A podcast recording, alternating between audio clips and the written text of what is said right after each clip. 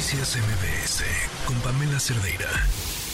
Le agradezco muchísimo a Eduardo Bojorquez, director ejecutivo de Transparencia Mexicana. ¿Cómo estás, Eduardo? Buenas tardes. Con mucho gusto de saludarte, Pamela, y muy agradecido por el espacio.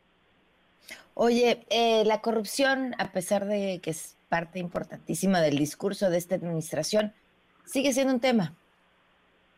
Y, Pamela, porque se acabó el tiempo, ya se acabó el sexenio, y lo que estamos viendo en los instrumentos internacionales, en este caso el índice de percepción de la corrupción de Transparencia Internacional, es que México sigue estancado con la misma calificación de hace cuatro años y pues todo parece indicar que este será un reto más para la nueva administración, gane quien gane las elecciones en, este verano, eh, tendrán que entrarle al tema de la corrupción porque no se erradicó y tampoco se le devolvió al pueblo lo robado.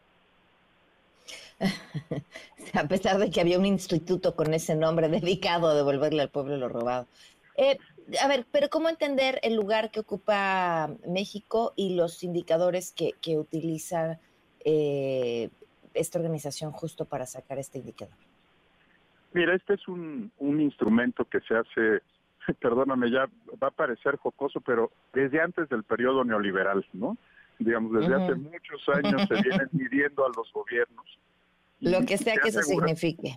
Se ha asegurado de, eh, pues, no importa si son de izquierda, de derecha, de centro, eh, con mayor carisma, con menor carisma. Eh, Transparencia Internacional ha venido midiendo la corrupción ya por muchos años. Como tú te seguramente te acordarás, el presidente López Obrador en la campaña ofreció mejorar 40 lugares en este instrumento. Esa fue la oferta que se hizo. En el primer año de gobierno mejoraron ocho lugares y todo parecía que iba a ser mucho más sencillo de lo que terminó siendo.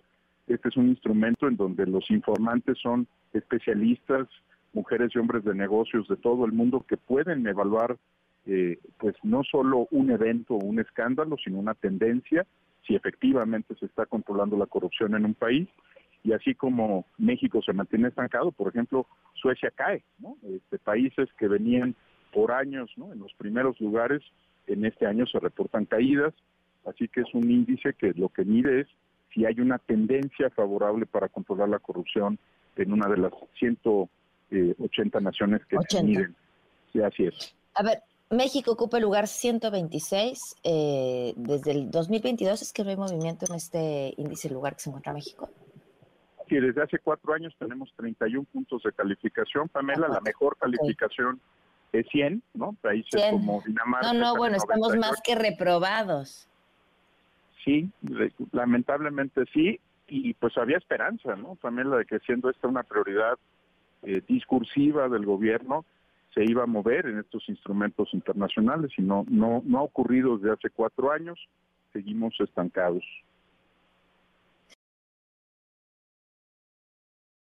¿Quiénes ocupan los primeros lugares?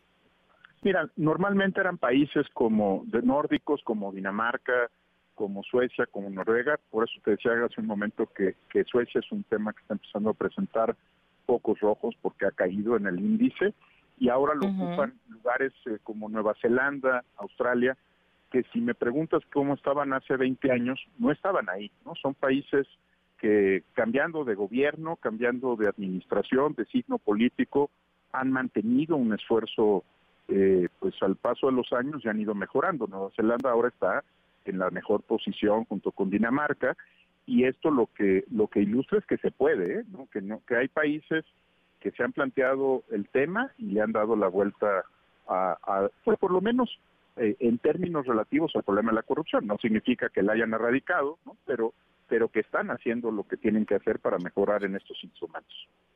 A ver, hablabas de nosotros, tenemos una calificación de 31 sobre 100, Dinamarca tiene 90, Finlandia 87, Nueva Zelanda 85, Noruega 84, Singapur 83, eh, Suecia 82, Suiza 82. Eh, ahora, a ver, ¿qué están haciendo estos países que nosotros no hacemos? Mira, lo que la sociedad mexicana planteó hace algunos años. Primero, dejar de pensar que este es un tema de voluntad política, porque no lo es es un tema sistémico, hay que trabajar con las instituciones que se tienen eh, con la Auditoría Superior, con la Fiscalía General de la República, con la Secretaría de la Función Pública, con el SAT, con la UIF, en fin, trabajas con todas las instituciones, con un sistema, en el caso de México se llama Sistema Nacional Anticorrupción, pero tú sabes bien que se le han puesto todas las trabas que se han podido al sistema, y lo que hacen estos países es que por un lado modernizan su administración pública, mejoran trámites y servicios, se deshacen de las filas, de los temas que pueden afectar al ciudadano, pero a gran escala no dejan impunes los grandes casos de corrupción. Ve desde hace mm. cuánto tiempo venimos arrastrando el tema de Odebrecht, todavía no hay nadie sancionado.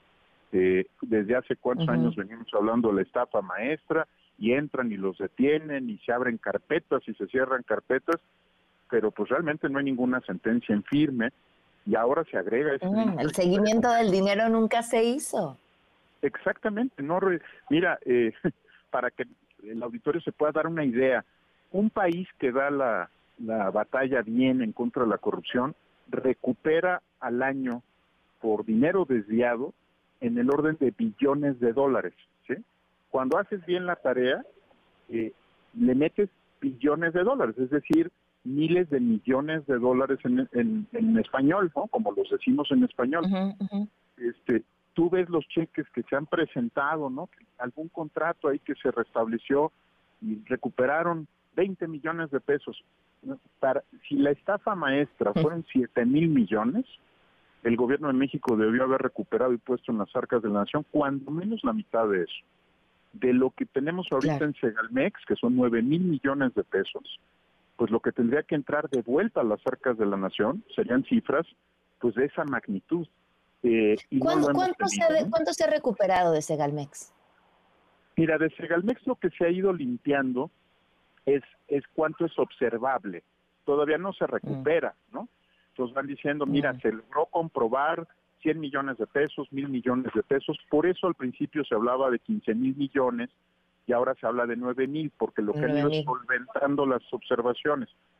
Pero la caja registradora no ha sonado, Pamela, ¿no? Es decir, eh, al final de todo esto, si tú lo piensas, mira, por ejemplo, quien ha sido acusado como responsable probablemente la va a librar en el proceso judicial porque no son buenas luego las investigaciones de la fiscalía y es muy fácil echarle luego la culpa al juez, ¿no? O sea, haces mal la carpeta, integras mal la investigación y luego te sales políticamente con que es un tema de los jueces, ¿no? Cuando tú no hiciste tu chamba de investigar bien. No, no, no hiciste bien.